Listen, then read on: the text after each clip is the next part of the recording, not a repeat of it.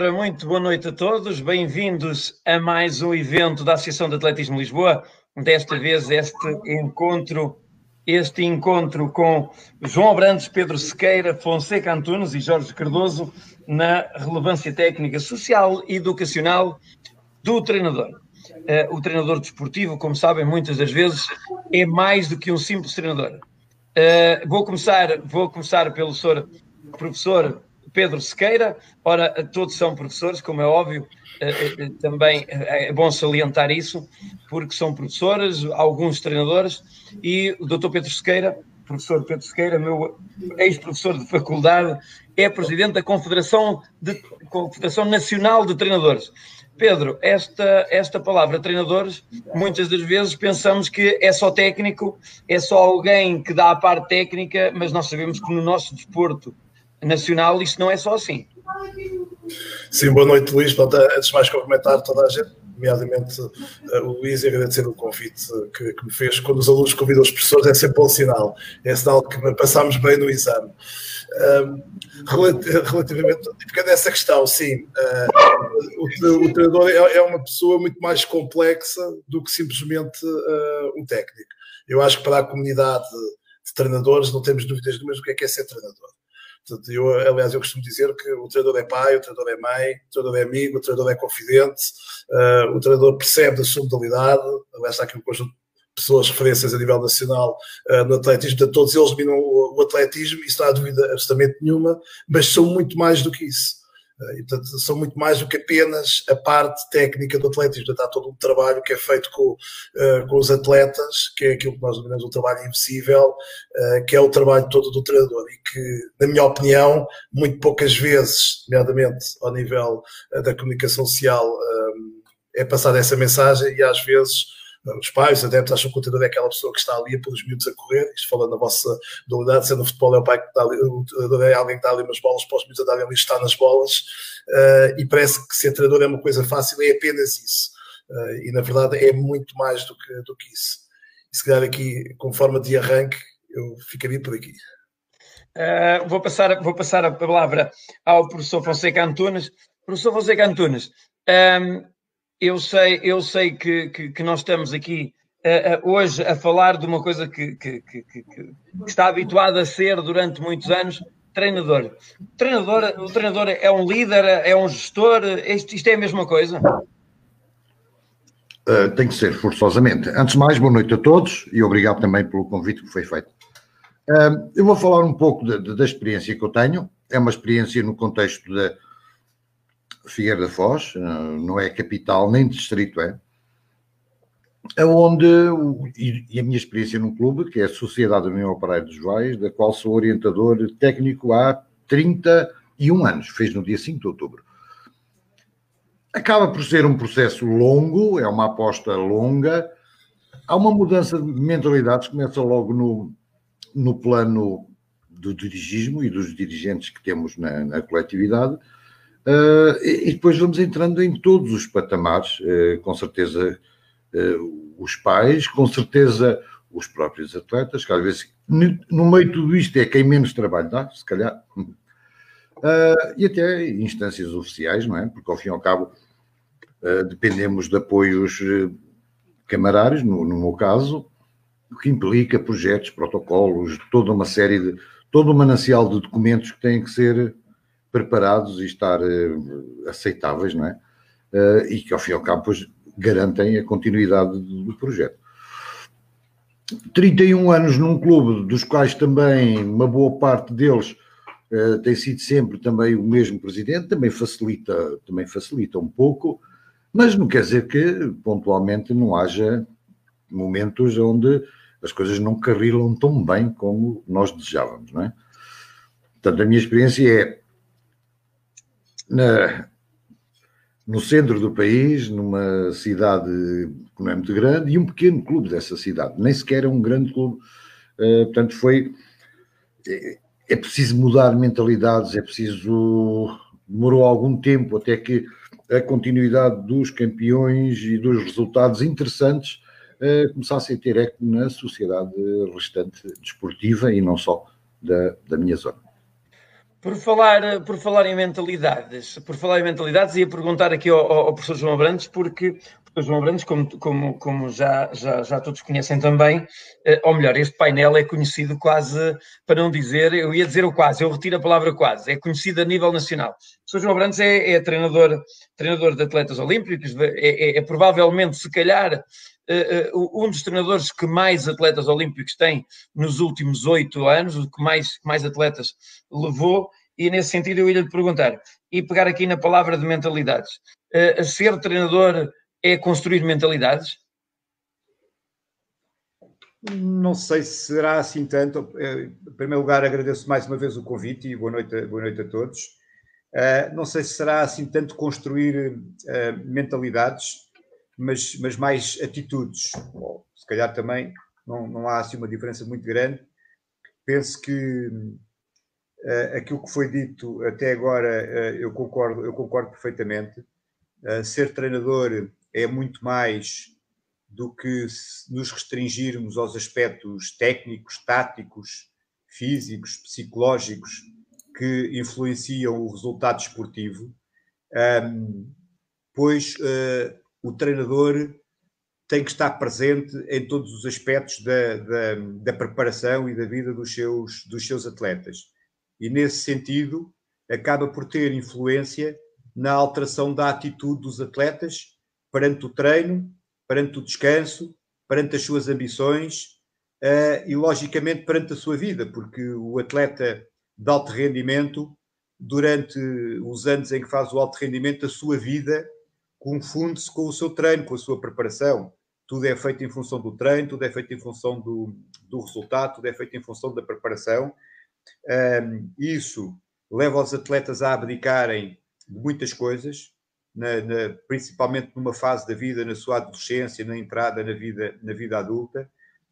Um, tem impactos fortíssimos a nível emocional uh, e a nível psicológico na, na vida dos, dos atletas e o treinador tem que ser aquele que está sempre presente nos bons momentos, mas principalmente nos maus momentos, que é aí que, que, que os atletas mais, mais precisam de, do seu treinador e mais precisam de, que ele lhes dê motivação, que lhes dê força e que lhes mostre principalmente que acredita, que acredita neles quando as coisas boas não acontecem. Portanto, o treinador é, é muito mais do que, do que um simples preparador, uh, é uma pessoa que tem, que tem uma importância fundamental, na minha opinião, na, na vida dos atletas e é por, por isso mesmo que eu abracei esta, esta profissão, que já faço desde os dos 22 anos e, e, e não me arrependo nada.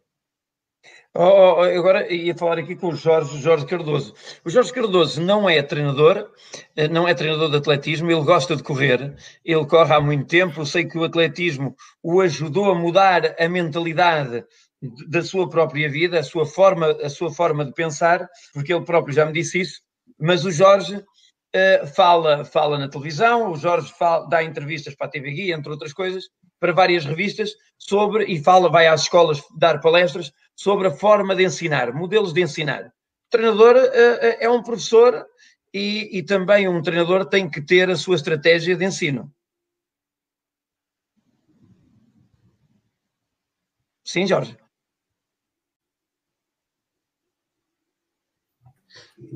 Faltava o som, peço desculpa. Uh, começar por agradecer e felicitar a Associação de Atletismo de Lisboa esta iniciativa, um cumprimento muito especial ao seu presidente, ao Luís de Jesus, um, um, grande amigo.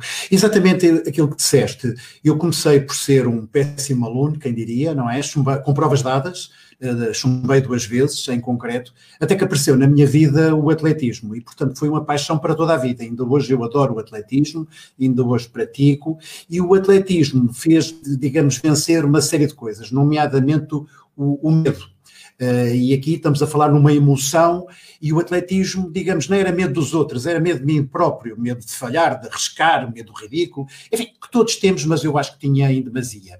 E o atletismo fez-me perceber que, digamos, do meu esforço podia resultar alguma coisa, se treinasse mais, se treinasse bem, se ouvisse os conselhos, se respeitasse o treinador, uh, era meio caminho andado para o sucesso. E passei a fazer isso exatamente na escola respeitar o que o professor me dizia, perceber que do meu esforço ia resultar alguma coisa, porque eu tinha um bocadinho aquela ideia que uns tinham nascido bons alunos e outros tinham nascido maus alunos. Eu logo por azar tinha nascido mau aluno e, enfim, não havia grande coisa a fazer. E comecei a perceber que realmente nós podemos alterar o nosso destino.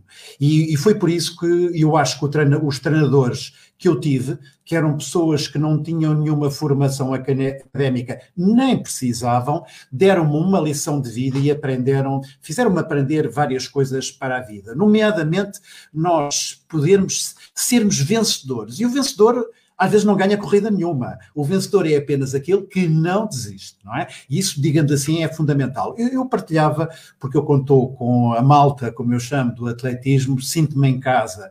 Uh, partilhar convosco uma história que para mim não é nada dramática, mas uh, que faz parte da minha vida. Eu há cinco anos, cinco, seis, apareceu-me um tumor que veio-se a provar que era maligno e a forma de eu lidar com aquilo era um tumor uh, na na tiroide, eu hoje em dia não tenho tiroide, mas enfim, também não faz falta, tenho é que tomar um comprimido todos os dias de manhã, mas segundo dizem os entendidos, se tivermos que escolher um tumor à la carte, digamos assim, o melhor é não temos nenhum, mas se tivermos, é melhor escolher o da tiroide, que geralmente está ali circunscrito. E aquilo que, digamos, a força interior que eu tive para ultrapassar aquilo, foi exatamente trazida do atletismo. Ou seja, não foi da escola, não foi o que a escola me ensinou. Foi acreditar, ter esperança, mas ter grande humildade, e por isso eu acho que os treinadores de todas as modalidades, mas em particular do atletismo, são fundamentais. E eu, falo no atletismo porquê? Porque no atletismo são raros aqueles que ganham muito dinheiro, ao contrário do futebol, e portanto, na, na motivação na teoria da motivação, há aquela motivação é a chamada motivação se me pagarem, se me baterem palmas, então eu faço. E depois há outra motivação, que é essa que fica para a vida e que nós devemos eh, puxar por ela, que é a motivação intrínseca. Eu faço porque eu gosto, porque eu tenho brilho, mesmo que não me paguem nada. Porque, e, e o voluntário é muito isto, não é?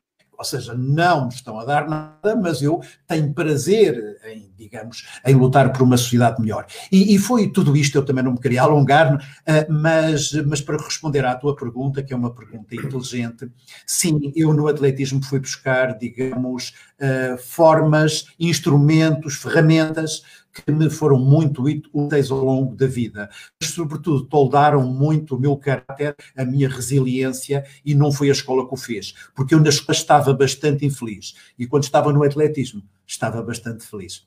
Obrigado pela pergunta. oh, oh, oh. Pedro Sequeira, uh, um, ser treinador implica melhorar competências, modificar atitudes e comportamentos. E com esta frase eu faço-lhe uma pergunta.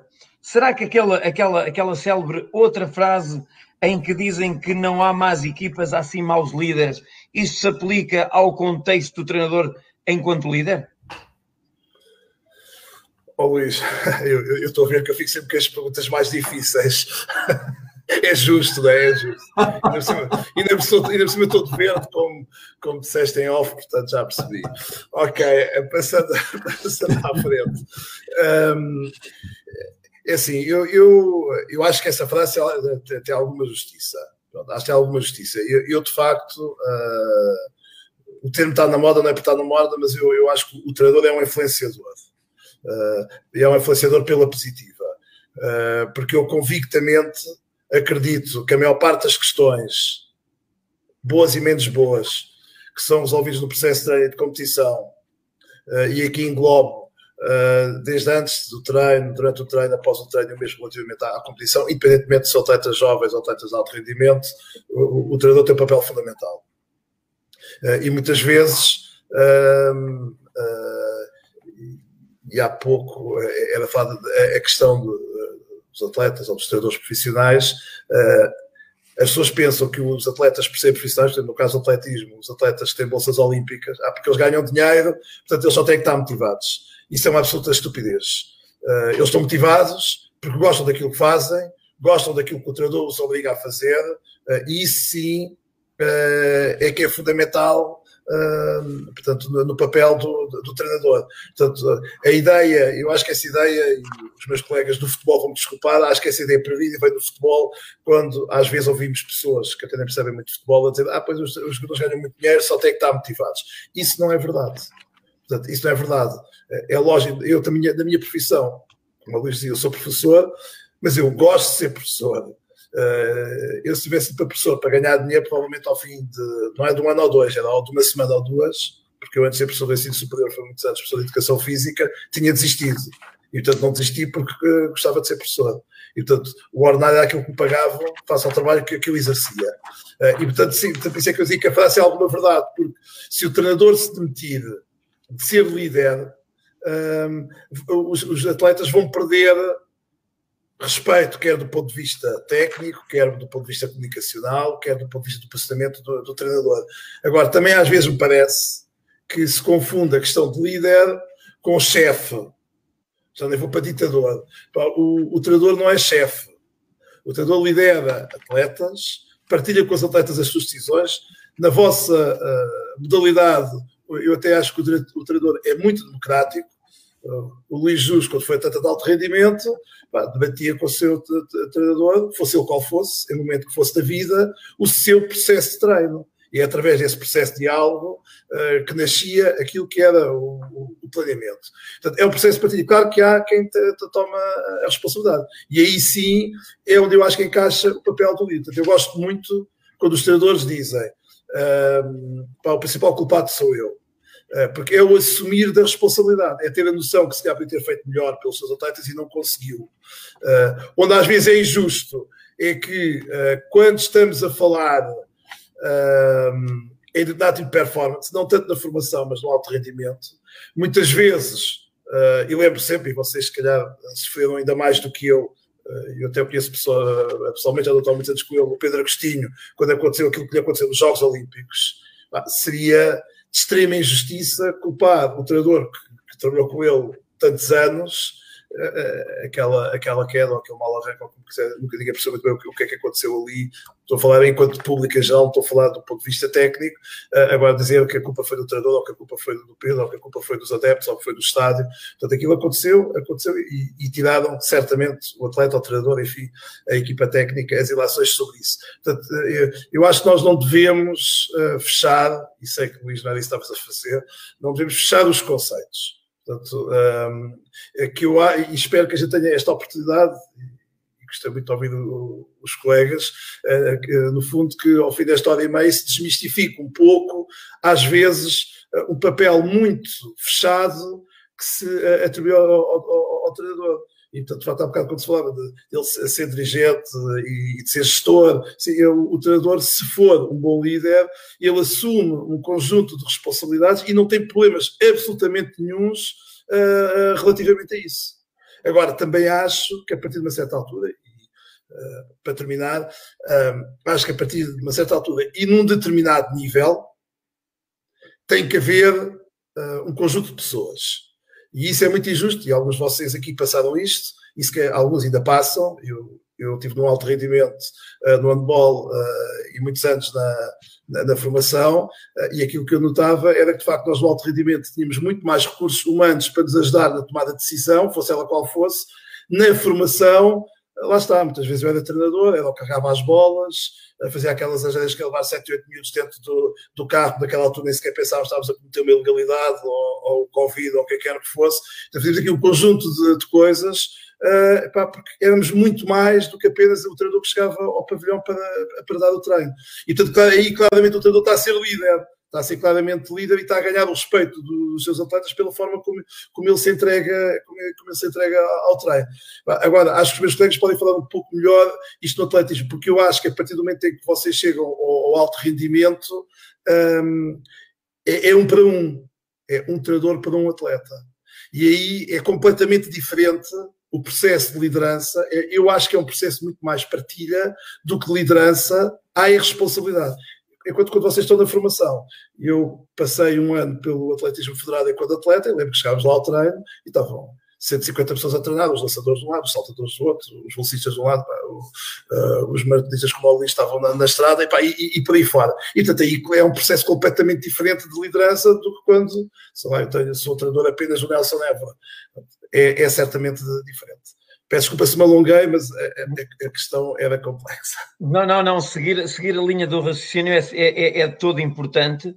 É importante que nós seguimos essa linha do raciocínio porque uh, eu passo a explicar e, e, e também a, a, intenção de convidar o Pedro Sequeira para, para, para estar aqui. É que o Pedro Sequeira, para além de professor universitário, é coordenador de várias, de várias, de várias áreas e também, além de ser presidente da Confederação de Treinadores Nacionais, ele também é vice-presidente da Federação Portuguesa de Handball. Foi convidado especialmente porque tem estas valências, este conhecimento, e agora pergunto ao, ao, ao João Abrantes. João, ajuda, ajuda quando nós, na liderança de hierarquia de, de, de, um Estado eh, como o nosso, nós estamos em atletismo, eh, ajuda a ter na liderança eh, uma pessoa que, que, que já foi desportista, que, é, que, é, que, tem, que tem assim um, um vasto conhecimento de liderança, ajuda depois termos alguém que, que, que nas hierarquias onde nós nos possamos suportar. Estou a dizer isto numa hierarquia federativa, por exemplo, ter alguém como o, como o Pedro Sequeira uh, uh, nesta hierarquia. Nós temos o professor Jorge Vieira, que também foi diretor técnico nacional. Sente-se esse conforto quando nós acima na hierarquia temos alguém a apoiar o treinador? Ah, isso é, isso é fundamental. Eu penso que um dos, já, um dos principais problemas da, do nosso desporto de alto rendimento é muitas vezes uh, os treinadores não terem esse, esse apoio, principalmente em termos de pessoas que estejam em lugares de decisão e que tenham os conhecimentos certos uh, a nível do alto, do alto rendimento. Nós podemos falar, podemos falar a vários, a vários níveis. Uh, se eu tiver num, num clube dedicado à, à, formação de jovens, então o que eu tenho que ter aí não é dirigente ligado ao alto rendimento e a querer que os miúdos, em idades de infantis ou de iniciados, consigam resultados desportivos e que o mais importante seja o resultado desportivo e a competição. Aí tem que ter um dirigente que entenda as características dessa etapa de formação e que entenda que o mais importante nessa etapa e para atletas desses escalões é uh, eles pri primeiro aprenderem a gostar da sua modalidade e a gostarem da prática desportiva e que, por outro lado, tenham um desenvolvimento multilateral das várias técnicas, que aprendam as várias disciplinas, que desenvolvam as várias capacidades físicas para, no futuro, poderem ter uma carreira progressiva e, se tiverem talento, poderem otimizar esse talento. Quando estamos no alto, no alto rendimento, então temos que ter dirigentes que entendam as nuances e as necessidades de um atleta de alto rendimento e o que é que consiste a preparação do alto rendimento. Quando isso não acontece quando o dirigente não uh, tem esses conhecimentos uh, ou quando está enganado em termos do, do sítio onde está, portanto, pensa que quando está num clube de jovens está no alto rendimento ou ao contrário, aí o treinador uh, vê crescida em muito a dificuldade de, de, executar de uma forma correta o seu, o, o, seu trabalho e, a, e a própria avaliação do treinador depois não é feita nos moldes, nos moldes mais, mais corretos. Portanto, eu, eu diria que, que, isso que, que, que disseste é, é, é, fundamental para o processo, é, é, fundamental que os dirigentes estejam em sintonia com os, com os treinadores, o que nem sempre acontece. Tu, é, tu és um sortudo porque uh, regressaste agora recentemente a um clube que já tem um presidente com, pelo menos eu, eu, eu lembro, um presidente, o João Pedro já é presidente há 30 anos e agora estás a acompanhar, a ajudar, a colaborar com a Joma também, de regresso, e, e desejo-te um bom trabalho, não só como treinador de alguns novos valores, mas também como coordenador da parte, da parte, da parte técnica, desse parte de ensinamento de treinadores. E, e Fonseca Antunes, 30 anos com o mesmo presidente, é, é, é, é um privilégio do presidente tê-lo como treinador ou é do treinador manter e fazer tudo para que aquele presidente se mantenha? A vossa ligação, como é que ela se constrói? Uma ligação com 30 anos, com 30 anos. Inicialmente, pronto, foi apresentar um projeto que era todo novo para um clube, não é? O clube, em termos históricos, desempenhou alguns papéis extremamente importantes na sociedade local. Portanto, os Vais é uma povoação eh, encravada entre Boarcos e a Serra da Boa Viagem, para quem conhece a Figueira da Foz.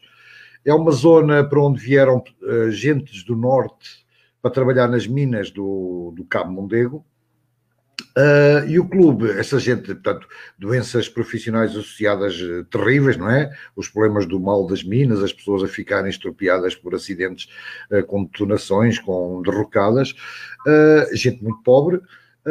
criaram um clube que também já fez 100 anos, o clube já tem uma história longa, e numa primeira fase foi um clube que prestava serviço à comunidade na área do, um, da saúde pública uh, e um enfermeiro semanalmente fazer tratamentos às pessoas, os pensos, as feridas que apareciam, uh, e, e pagavam-se como uma mútua e um médico mensalmente. Depois funcionou lá as instalações, a primeira escola primária de, de, dos Vais também foi a sede do clube. Uh, entretanto, deu o salto para o primeiro café. E digamos, quando eu apresentei o projeto do atletismo, era o projeto da hora e aceitaram e, avançamos. Claro que fomos uh, ajustando as mentalidades. Uh, há coisas que, pronto, são ainda muito, são difíceis, não é? Eu vou dizer, uh, neste momento ainda, ainda conseguimos é, oferecer a prática do atletismo tal como vem consignada na Constituição da República Portuguesa. Ninguém paga para fazer atletismo naquela coletividade. O clube é que tem que andar à procura de apoios para conseguir desenrascar uh, a história. E pronto, lá está.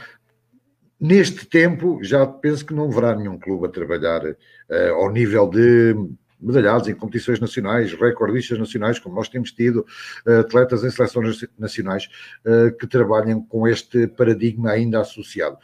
nós ainda o vamos mantendo e é uma palavra daquele homem, é que quando estiver lá, a prática é gratuita e nós é que temos que nos mexer para ir à procura de, de apoios, não é? Ora, vou aqui passar, vou aqui dar um saltinho ao Jorge, ao Jorge Cardoso, o Jorge, eh, não sendo treinador de atletismo, eh, certamente, certamente nos pode ter, dar uma visão do que é o desporto pago ou o desporto gratuito. Porque, Jorge, eh, ensinar gratuitamente, muitas das vezes há quem diga que leva a um falso compromisso. E isso é verdade? Eventualmente depende, uh, depende de cada um, não é? Uh, e, e, realmente nós contamos a paixão, evidentemente que um, ehm, pode estar pouca gente, pode estar muita, mas o desempenho é sempre, é sempre o mesmo, não é?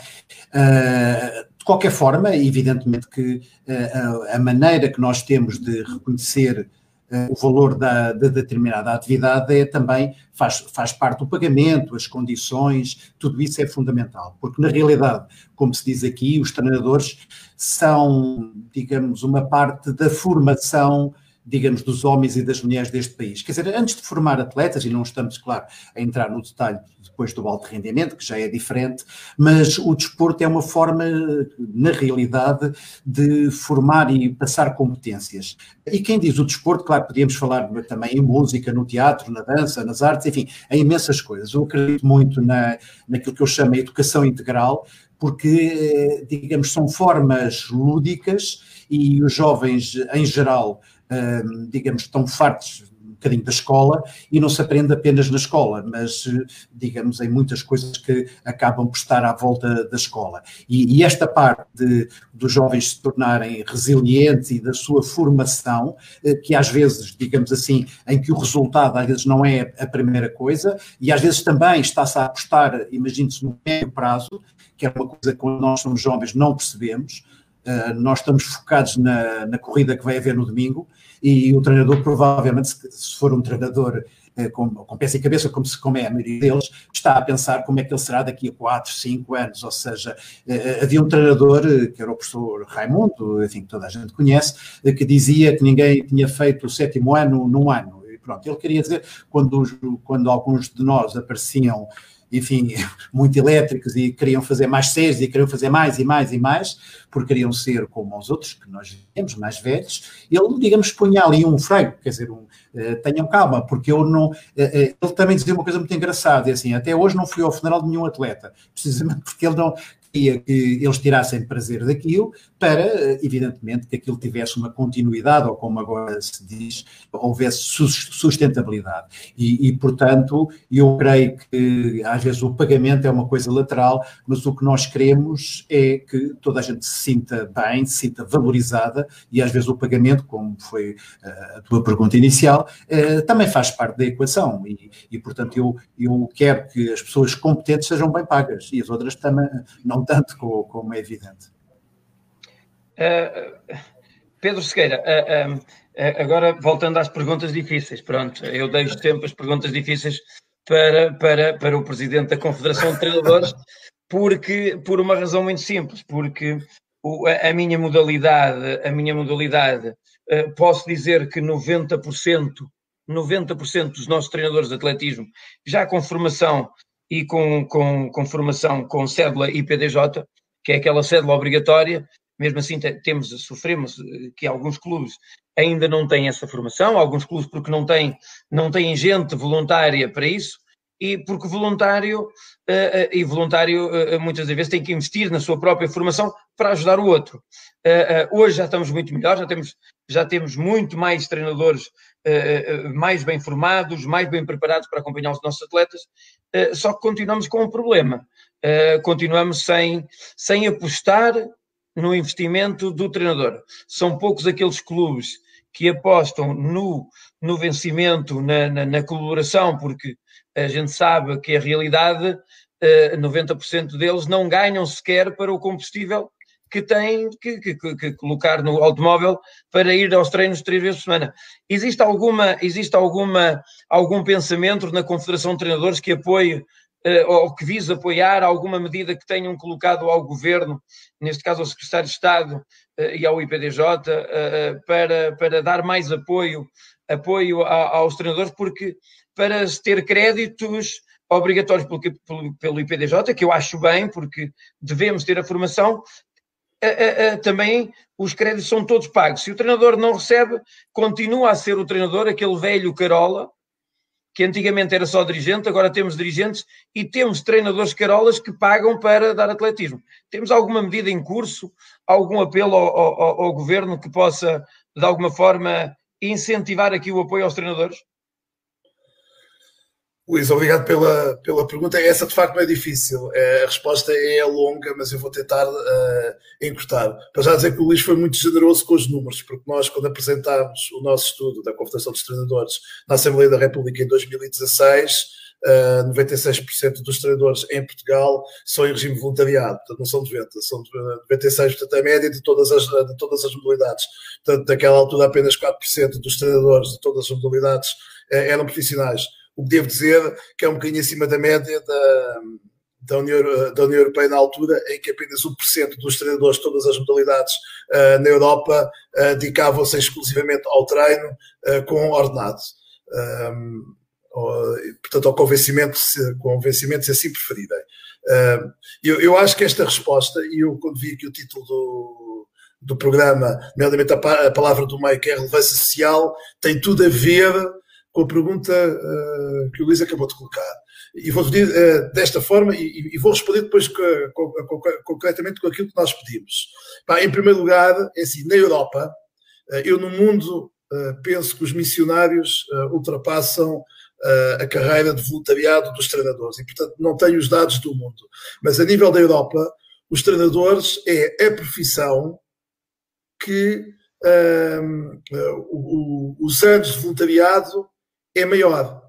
Porque nós temos, igual para chegar a Portugal, temos muitos jovens com aos 15 a 6 anos, são voluntários no ATL, enfim, uh, umas férias esportivas, um local qualquer, são durante dois, três anos voluntários, e muito bem, ainda bem que o fazem, até porque lhes faz bem uh, compreenderem como é que funciona, eu diria, o, o mundo uh, mais real fora da, da escola, uh, e depois vão à procura através dos estudos ou de outra forma, uh, da sua profissão. E, portanto, um, quando se fala no, número muito grande de voluntários que há em Portugal uh, ao nível dos jovens, é fugaz. Nós temos treinadores, que alguns estão aqui neste programa, uh, que a maior parte da sua vida foram e são treinadores em regime de voluntariado. o facto de serem, e eu concordo com a resposta do Jorge, o facto de serem em regime de voluntariado não significa que esses treinadores ponham para segundo plano a sua atividade enquanto treinador. Eles não o fazem. Eles, se calhar, são de manhã, trabalham no McDonald's ou à tarde, ou são professores, ou são uh, músicos, ou são, têm outra profissão qualquer, e à noite ou à tarde, quando vão para o seu treino, têm uma dedicação absolutamente, uh, eu diria, uh, exclusiva ao, ao processo de treino. E esse é que é o aspecto e respondendo concretamente à, à pergunta, depois há mais três ou quatro coisas que eu estava a dizer. É, esse processo é que nós temos tentado, junto da tutela, eh, e eu não quero aqui focar apenas nesse Estado de Estado, porque eu represento a Confederação dos Treinadores, que não sou há tantos anos, estou, a, estou no segundo mandato há seis anos, já passei por quatro estágios de Estado, eh, que nós temos tentado levar avante, que é eh, que este reconhecimento seja dado. E nós precisamos, não é de uma lei da formação dos treinadores, essa está cá fora e, e, muito bem. Precisamos é um regime jurídico, precisamos de um chapéu, tal como existe um regime jurídico para as funções esportivas ou para o ensino superior, enfim, uh, para o ensino básico e secundário, enfim, para as diversas áreas da sociedade. Tem que haver um regime jurídico para os treinadores e que seja uh, e que promova a dedicação dos treinadores ao processo de treino. Porque, reparem uma coisa, e, e desculpa, estou a falar aqui para as pessoas que percebem tanto disto uh, como eu.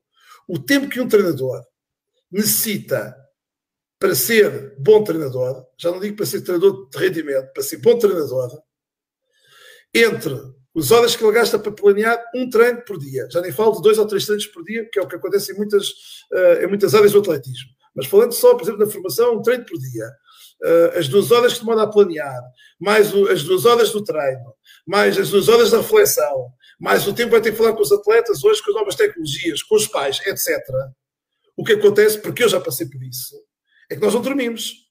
Para sermos profissionais, nós saímos do emprego e depois estamos a trabalhar se até às 3, 4 da manhã e depois acordamos às 7 para irmos para o nosso emprego e naquele dia à noite voltamos a ser treinadores profissionais em regime voluntariado. E não nos queixamos. E não nos queixamos. E esse é que eu acho que é o problema. Porque o que acontece, e foi a, eh, a, a minha intervenção no início, uh, quando falamos do reconhecimento social, o reconhecimento antes de ser legal, o legal ajuda, tem que ser a sociedade a dizer assim: pá, o treinador é uma pessoa importante. Eu costumo dizer, eu pago mais à minha empregada cá em casa, que recebe 6 euros por eh, a hora, e a maior parte dos treinadores em Portugal nem chegam a receber um euro à hora. E eu até acho que pago mal a minha empregada. Portanto, a questão não é o que eu pago. Aqui a questão é que as pessoas não conseguem perceber o valor que o treinador cria. E o que eu tenho a certeza, e tenho esta convicção absoluta, é que os treinadores fossem profissionais, todos. E quando eu falo em profissionais, não estou a dizer eles ganham todos 10 milhões de euros. Eu acho que isso deve ser para os treinadores que conseguem atingir uh, o topo, tal como aos melhores uh, cantores, tal como aos uh, melhores atores. Portanto, eu acho que os melhores administradores, portanto, acho que quando chegam ao topo, recebem esses ordenados e acho muito bem e defendo qualquer treinador que receba isso. Agora, o, o, o treinador tem que receber um ordenado adaptado às horas que ele dedica. Isto porquê? Porque quanto mais horas ele puder dedicar ao treino, muito melhor ele vai ser enquanto treinador. E só que enquanto o dirigente, e aqui se o dirigente tem toda a culpa acrescido dos pais, então eu pago para a minha filha dançar, pago 22 euros por, por mês mas à explicadora pago isso à hora. Portanto, como é que aquela, aquela pessoa dessa vai viver de quê? Ou o, o meu filho contava no bola no futebol e, e, pagava 15 euros. Aqueles treinadores vão viver de quê?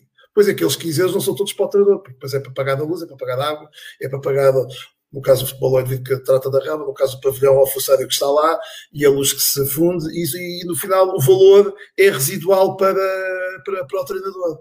E depois a seguir, é? porque no fundo, na formação deposita-se lá os atletas e depois quer-se que os treinadores tenham paciência e que eduquem, e os treinadores fazem isso tudo. Eu já disse, e o Luís sabe, já escrevi, eu tenho um enorme orgulho nos treinadores, porque é a classe em Portugal que menos reclama, menos reclama, está sempre disposto a trabalhar, a dar o máximo pelos seus praticantes. E devo dizer que há muito poucas profissões, até pagas, que tenham uh, pessoas tão dignas uh, no exercício da sua profissão. E por isso é que, para mim, eu, há, há treinadores que não gostam do título profissional treinador de esporte, aquilo que o Luís chamava de cédula, uh, tem lá o nome profissional, assim, não é profissional, porque o profissional não significa sempre receber dinheiro, o profissional é a atitude. E os nossos treinadores têm atitude profissional. São absolutamente profissionais do processo de treino. Temos dificuldades é que haja este reconhecimento. Quando se fala dos créditos, quando se fala da formação, ou Luís, ninguém reclama.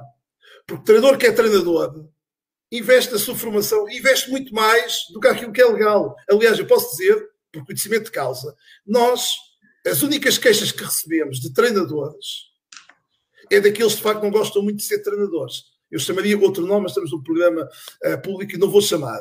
Aqueles que são treinadores, que são 99%, nunca reclamam na confederação ou nas respectivas associações de treinadores pelos custos.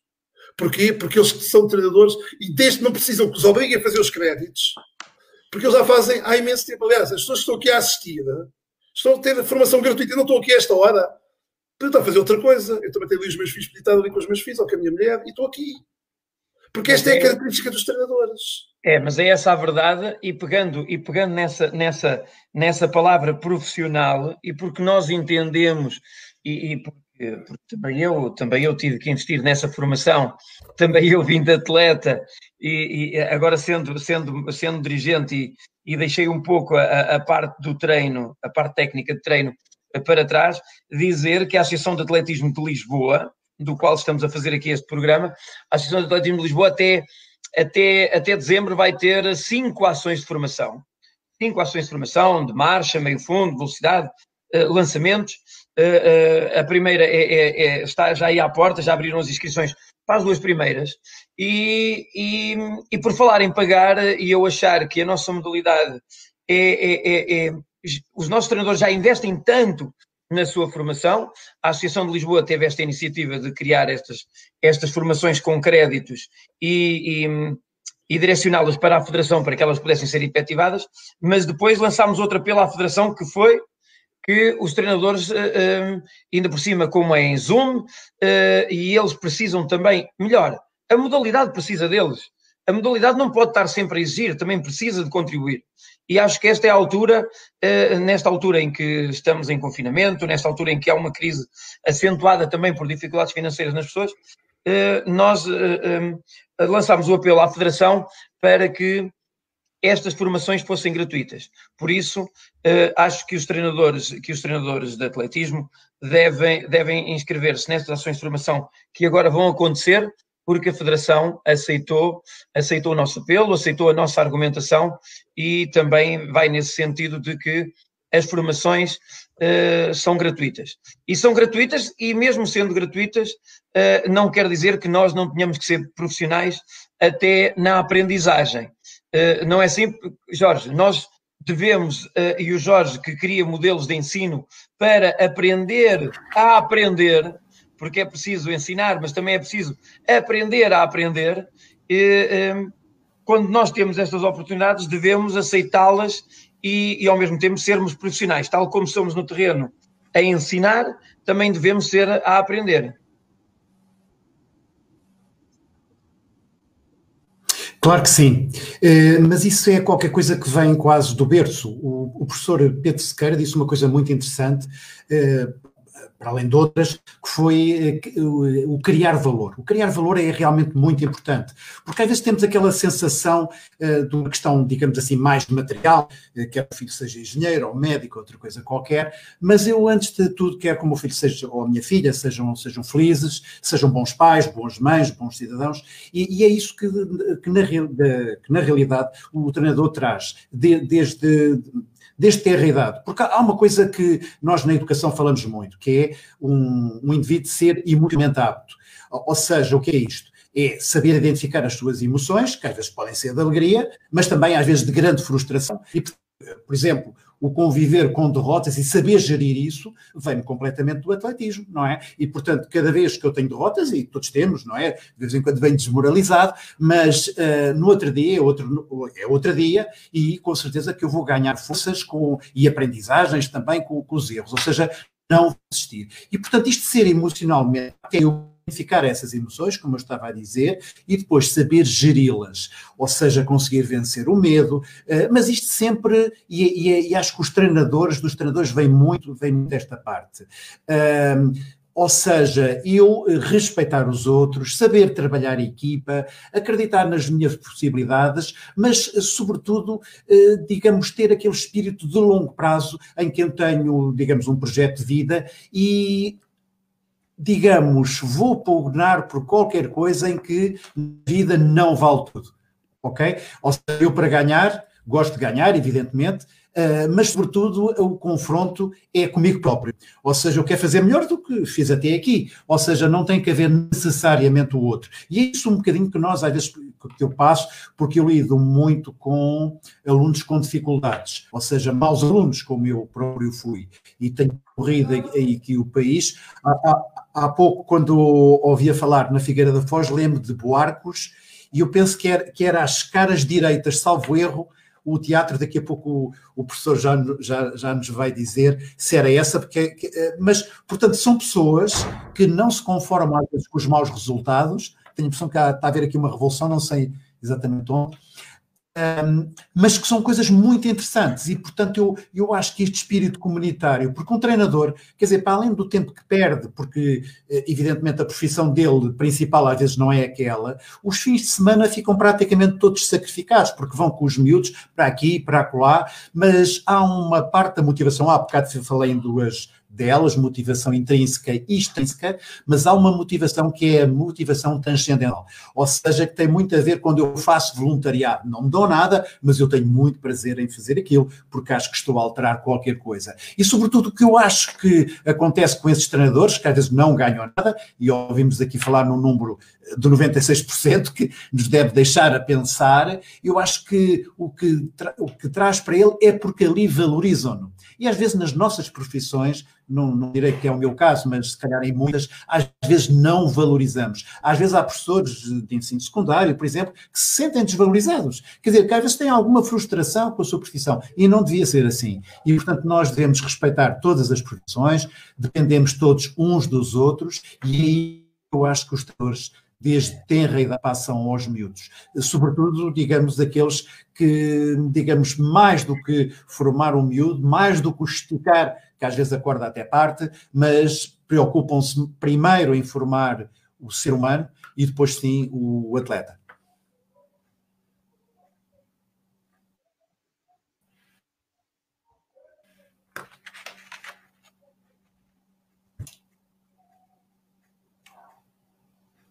Luís, acho que não se está a ouvir o som. Luís, Luís não, pois não estamos a ouvir, Luís. Estás Exatamente, espera. Agora já sim, agora sim. Fui eu que desliguei o som. Uh, ah, um, por falar em aprender e, e, pegando em ti, João, um, não basta adquirir sabedoria, é preciso saber usá-la. Tu que tiveste tantos atletas, tantos atletas olímpicos, a verdade é que tu aprendes com ele, aprendes com, aprendes com eles, porque é preciso para ser bom e para se ter sabedoria é preciso ter-se muita, muita experiência.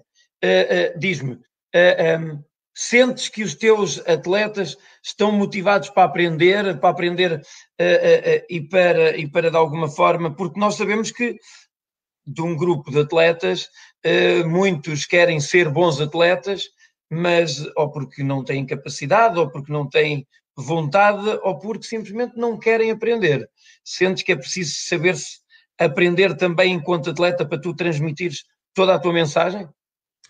Estás a, estás a falar de uma, de uma área, que é a área do conhecimento, da aprendizagem, do conhecimento, e eu respondo aqui a dois, a dois níveis diferentes. Há, por um lado, um, o conhecimento é fundamental num treinador. E um treinador, eu encaro a profissão do treinador como uh, alguém tem a capacidade, se quiser, se se esforçar, tem a capacidade de ajudar os seus atletas a alcançarem os seus sonhos. Agora, para isso, é preciso que esses sonhos se baseiem em algo de realidade.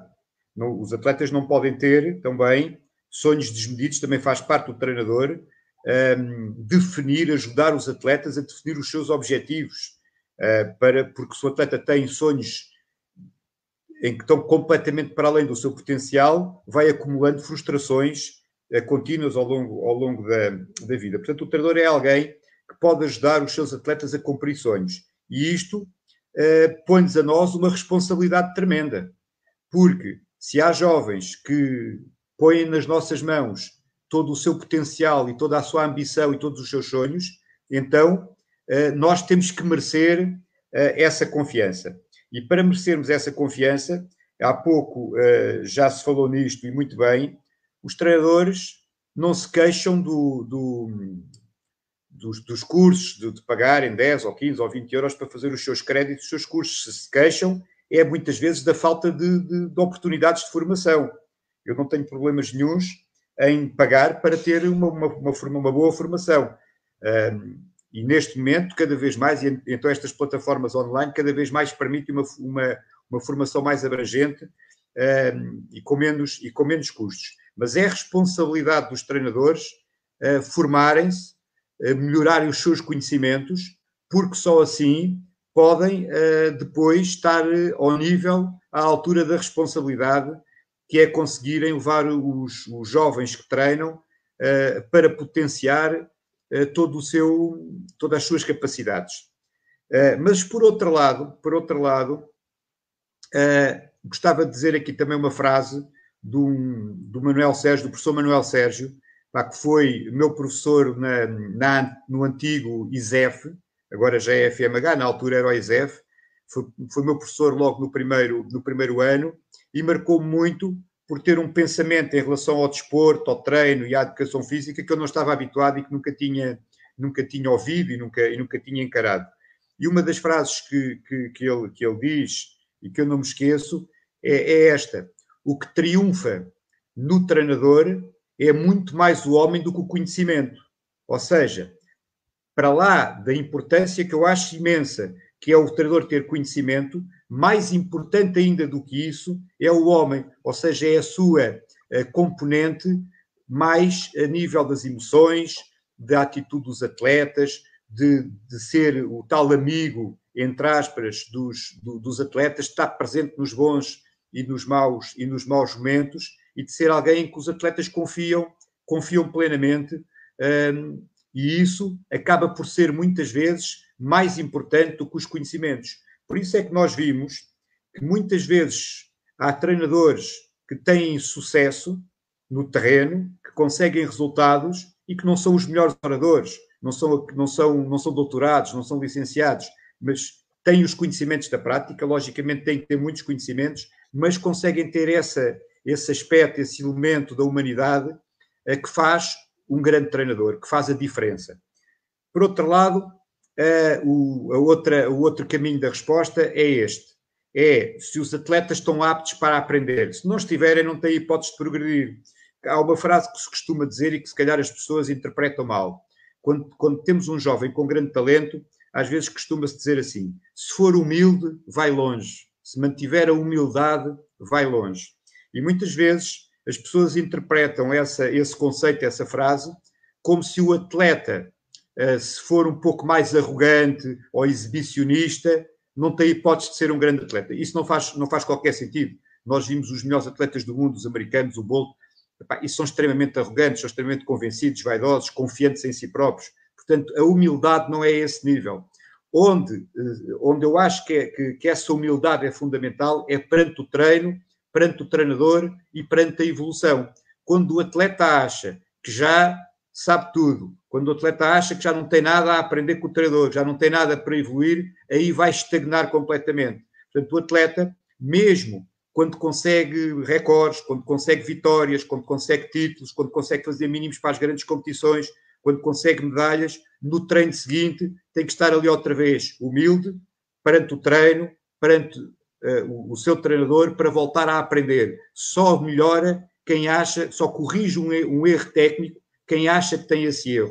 se o atleta não perceber que tem esse erro, se achar que está bem, vai ser impossível, vai ser impossível corrigir, corrigir esse erro. Essa humildade é fundamental em todos os atletas. E os melhores atletas que eu treinei, e uma das coisas que eu mais me orgulho como treinador, talvez é que mais me orgulho como treinador, mais que qualquer vitória, qualquer recorde nacional, qualquer ida a Jogos Olímpicos, é ter atletas que começaram a treinar comigo aos 13, 14, 15 anos e que deixaram de treinar comigo aos 30 e tal anos. Muitas vezes tem que ser eu quase a obrigá-los a desistir do, do, do atletismo, que há malta que às vezes... não tens tempo.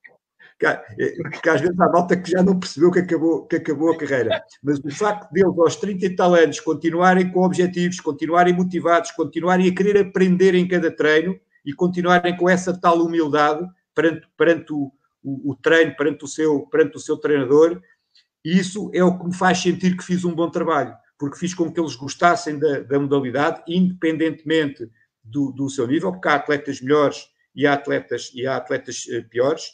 Um, e isso é que me faz, uh, muitas vezes, ter consciência de, do, dever, do dever cumprido e dá-me satisfação da, desta, desta profissão que eu escolhi. Mas essa, essa aprendizagem, seja da parte do, do, treinador, seja da parte do atleta, é fundamental e sem isso não há, não há evolução, não há progresso.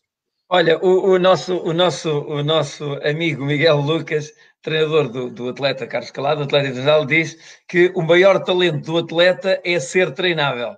Exatamente, só que, exatamente. exatamente, ou seja, ainda há pouco falámos, Miguel, eu vi que apareceste só agora, mas já falámos em off em ti, quando estávamos aqui a falar, porque um dos meus próximos programas aqui na Associação de Atletismo de Lisboa é sobre os aspectos motivacionais e, e, o que é que leva o atleta a ter, a ser motivado e a forma que, ele, que, que o treinador o pode motivar para ser melhor atleta. E, e, e, por pegar em tempo de 30 anos, eu próprio tive com o professor Fonseca Costa durante, durante 20 anos, vou lançar ali uma pergunta ali ao Fonseca Antunes. Uh, uh, Fonseca Antunes, ah, eu tenho aqui uma frase que eu escrevi enquanto estava a preparar aqui este, este nossa, esta nossa, nossa reunião, porque o Pedro Sequeira diz que as perguntas são todas difíceis para ele, e, e eu agora, agora vou fazer aqui uma, uma ao professor Fonseca Antunes, que também já treina uh, uh, há 30 anos, no mínimo, fazer atletas à pressa. É, será que o atleta neste momento Uh, tem tempo, tem tempo, tem tempo para aprender e o treinador tem tempo para formar este, este atleta? Será que o treinador muitas das vezes não corre uh, devido à pressão demasiado, não quer fazer o atleta demasiado rápido? A pergunta é mesmo essa. estamos a fazer atletas à pressa?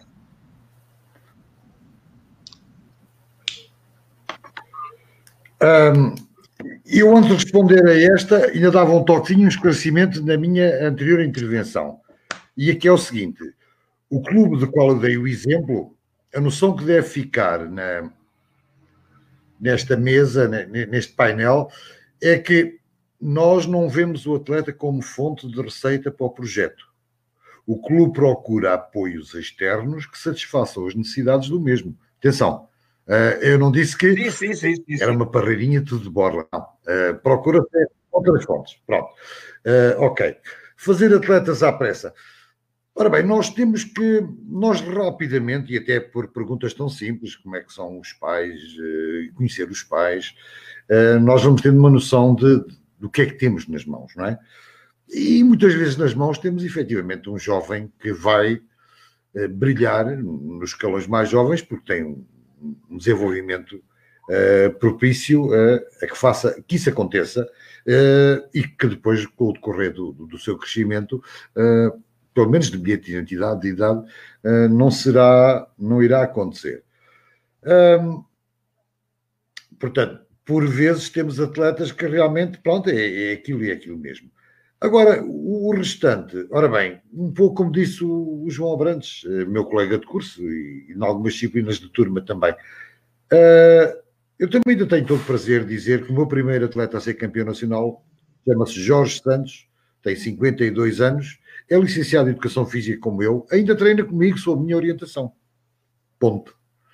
Uh, isto para já não falar de outros exemplos de, de, de ex-alunos que eh, já dentro dos 40 anos, que ainda continuam a pulular ali naquele universo do treino. Atenção que eu não tenho uma pista, eu treino no areal de uma praia, uh, treino, utilizo uns campos de, de, futebol sintético, utilizo a via pública, só há muito pouco tempo é que fiz uma, um projeto de pista, portanto tem que haver um bocadinho. Há o atletismo, há o desejo de competir, mas também há aquele espaço-tempo de convívio, de confraternização, de troca de impressões. Um, é um espaço efetivo, é um espaço-tempo que é eh, importante para, eh, para esta gente e é sinal de que o, o projeto tem mais do que resultados, não visa só resultados, tem, tem muita coisa acessória e paralela. Eu deixaria aqui um exemplo. Eu trabalho, sou professor numa escola eh, que tem, neste momento, 210 alunos, eh, mas nos últimos oito anos nunca chegou aos 300 alunos. Eh, nos últimos oito anos foi esta escola, reparem que é mini, mini, mini escola, foi campeã regional de juvenis na zona centro do país seis vezes. Aparecem miúdos efetivamente interessantes, se calhar não tem muita concorrência de outras modalidades.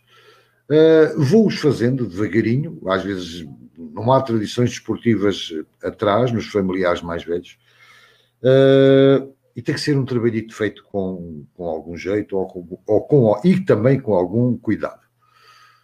Dois dos alunos deste projeto, deste grupo equipa, uh, nestes últimos oito anos, foram seis os diferentes que foram campeonatos da Europa ou do mundo, desta mini escola.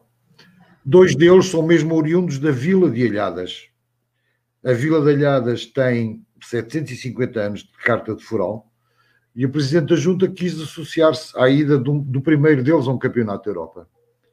E então atribuiu um subsídio para os meninos eh, gastarem qualquer coisa, porque azar, estes dois miúdos eram extremamente pobres, extremamente difíceis. Eu fui, fui nomeado tutor deles na escola, para além de treinador, professor de educação física, era o tutor. Vejam bem, a carga de trabalhos. E o presidente da junta deu-se ao trabalho, mais as duas secretárias, no fim de semana ir à procura, nos anais históricos da vila de Alhadas, de outros internacionais que tinha havido nestes 750 anos e não encontrou nenhum. Portanto, vamos fazendo atletas eh, com tempo, respeitando as velocidades que eles próprios têm. Ainda ontem no treino de esporte escolar da escola apareceram três mulheres que nem sequer tinham papel preenchido porque foram à experiência para ver se continuavam ou não. Tenho ali um cão a fazer barulho. Uh, e para já, para já, disseram que ficavam. Uh, portanto, é esta, é uma gestão muito especial e muito particular. Uh, vou passar aqui, vou passar aqui ao, ao, ao Jorge. Jorge, uh, é, é enquanto... por causa do Kel. É, Era para o um, Jorge, um, enquanto, enquanto praticante, enquanto praticante, uh, veterano uh, de atletismo, sentes, sentes hum, necessidade, sentes a necessidade de ter um treinador que te acompanhe, procuras, o, procuras um treinador ou, ou simplesmente na tua idade não sentes a necessidade de ter um treinador a acompanhar-te?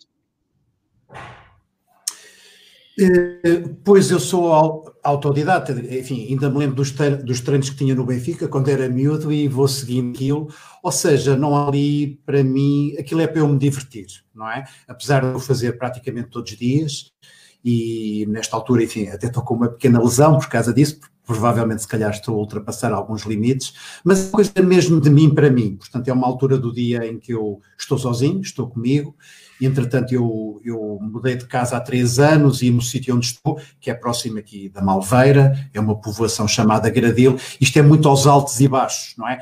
O que implica que o treino seja mais complicado, porque nunca tenho assim um terreno plano. Mas, por exemplo, às vezes passa-me pela cabeça, por exemplo, ir, a, ir para a pista, fazer séries, mas acabo por fazer uma espécie de fartlek e coisas assim.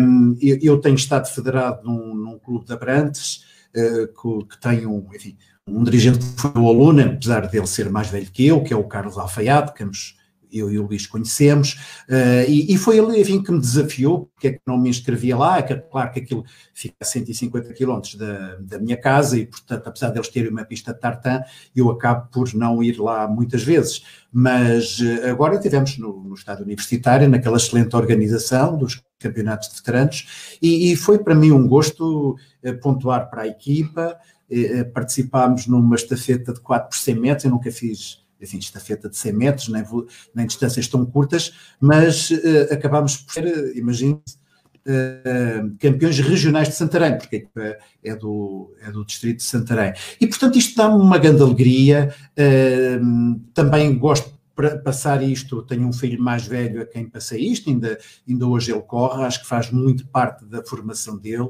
e isto acho que continua a ser uma forma de eu me acalmar de, do meu controle emocional e sinto-me mais bem disposto quando corro do que quando não corro. Eu, houve aqui uma coisa que se disse, e eu, eu, eu, concordo absolutamente, que disse o professor, uh, o professor Abrantes, João Abrantes, uh, e, e eu eu acho isto não propriamente por ter estudado e ter lido, lido, artigos, mas pela experiência que tenho de vida. Sim, senhor, a humildade é realmente nos treinos, porque aquel, aqueles atletas que eu às vezes vejo, ou mesmo pessoas no, no mundo em geral, a pedirem quase desculpa de terem nascido, com, uma, com pouca autoconfiança, realmente essa humildade não leva a nada. E, e, na realidade nós temos que ser pessoas que acreditamos nas nossas possibilidades. Uh, e, e, e, sobretudo, como eu tenho vindo a dizer, e tu gosto tocar nessa tecla, sobretudo não desistimos. E é isso que nós temos que passar, e acho que os treinadores passam muito isso, e, por isso acho, acho que este debate sobre a figura do treinador, que marcou completamente a minha vida. Eu, eu, eu, aliás, eh, enfim, quando estávamos a preparar isto e falei com, com o Luís, falei de dois treinadores que tive no Benfica, o, o e o Assis, e um deles tinha, tinha estado nos Jogos Olímpicos, na maratona, era uma pessoa nunca lhe perguntei, mas provavelmente não tinha estudos, mas como ser humano era extraordinário uh, e passou-me uma série de coisas que ainda hoje eu acho que são mais importantes do que se calhar alguns dos professores que tive no liceu não me compreenderam assim tanto. Na realidade, o treinador, só para concluir, na realidade, dentro do treinador, para além de toda a parte técnica, que evidentemente, e do conhecimento, que é muito importante, sem isso nada se faz, mas há uma parte que mete, eu diria, um conjunto multifacetado de competências, eh, não só a nível da psicologia, como eu tenho vindo a dizer, mas, sobretudo, o criar empatia e, sobretudo, transmitir essa motivação. Houve, houve aqui, houve aqui o, um, um, o Vigo Braz diz que, que, que os treinadores uh, mais valiosos são, são recrutados nos bairros para as corridas das localidades, para as verbas, uh, uh, e depois também acrescenta que mata os miúdos nas corridas de estrada. evidentemente, quando nós temos, quando nós temos treinadores, treinadores que realmente não são verdadeiros profissionais, isto pode acontecer. Isto pode acontecer. Eu também quero deixar aqui só um, um, uma palavra de apoio para esses treinadores que, que, que, treinam meninos na estrada, só pela seguinte razão: porque uh, as nossas bandeiras uh, do Carlos, da Rosa, da Fernanda, uh, do Leitão, elas também vêm do António Pinto, as nossas bandeiras do meio fundo, que abrange o Paulo Guerra, que abrange o Rui Silva, elas vieram praticamente todas a estrada. E eu próprio comecei a correr na estrada e fui, fui, fui, fui campeão nacional de, de, várias, de várias distâncias até chegar à maratona e fui, fui, fui olímpico também e passei pela estrada e ninguém me matou. Uh, uh, um, porque, de alguma forma, quando cheguei à hora certa, tive a orientação. Tanto faz ser na estrada, como no corta-mato, como na pista. O importante é darmos de caras com alguém que nos ajuda a levar para o local certo.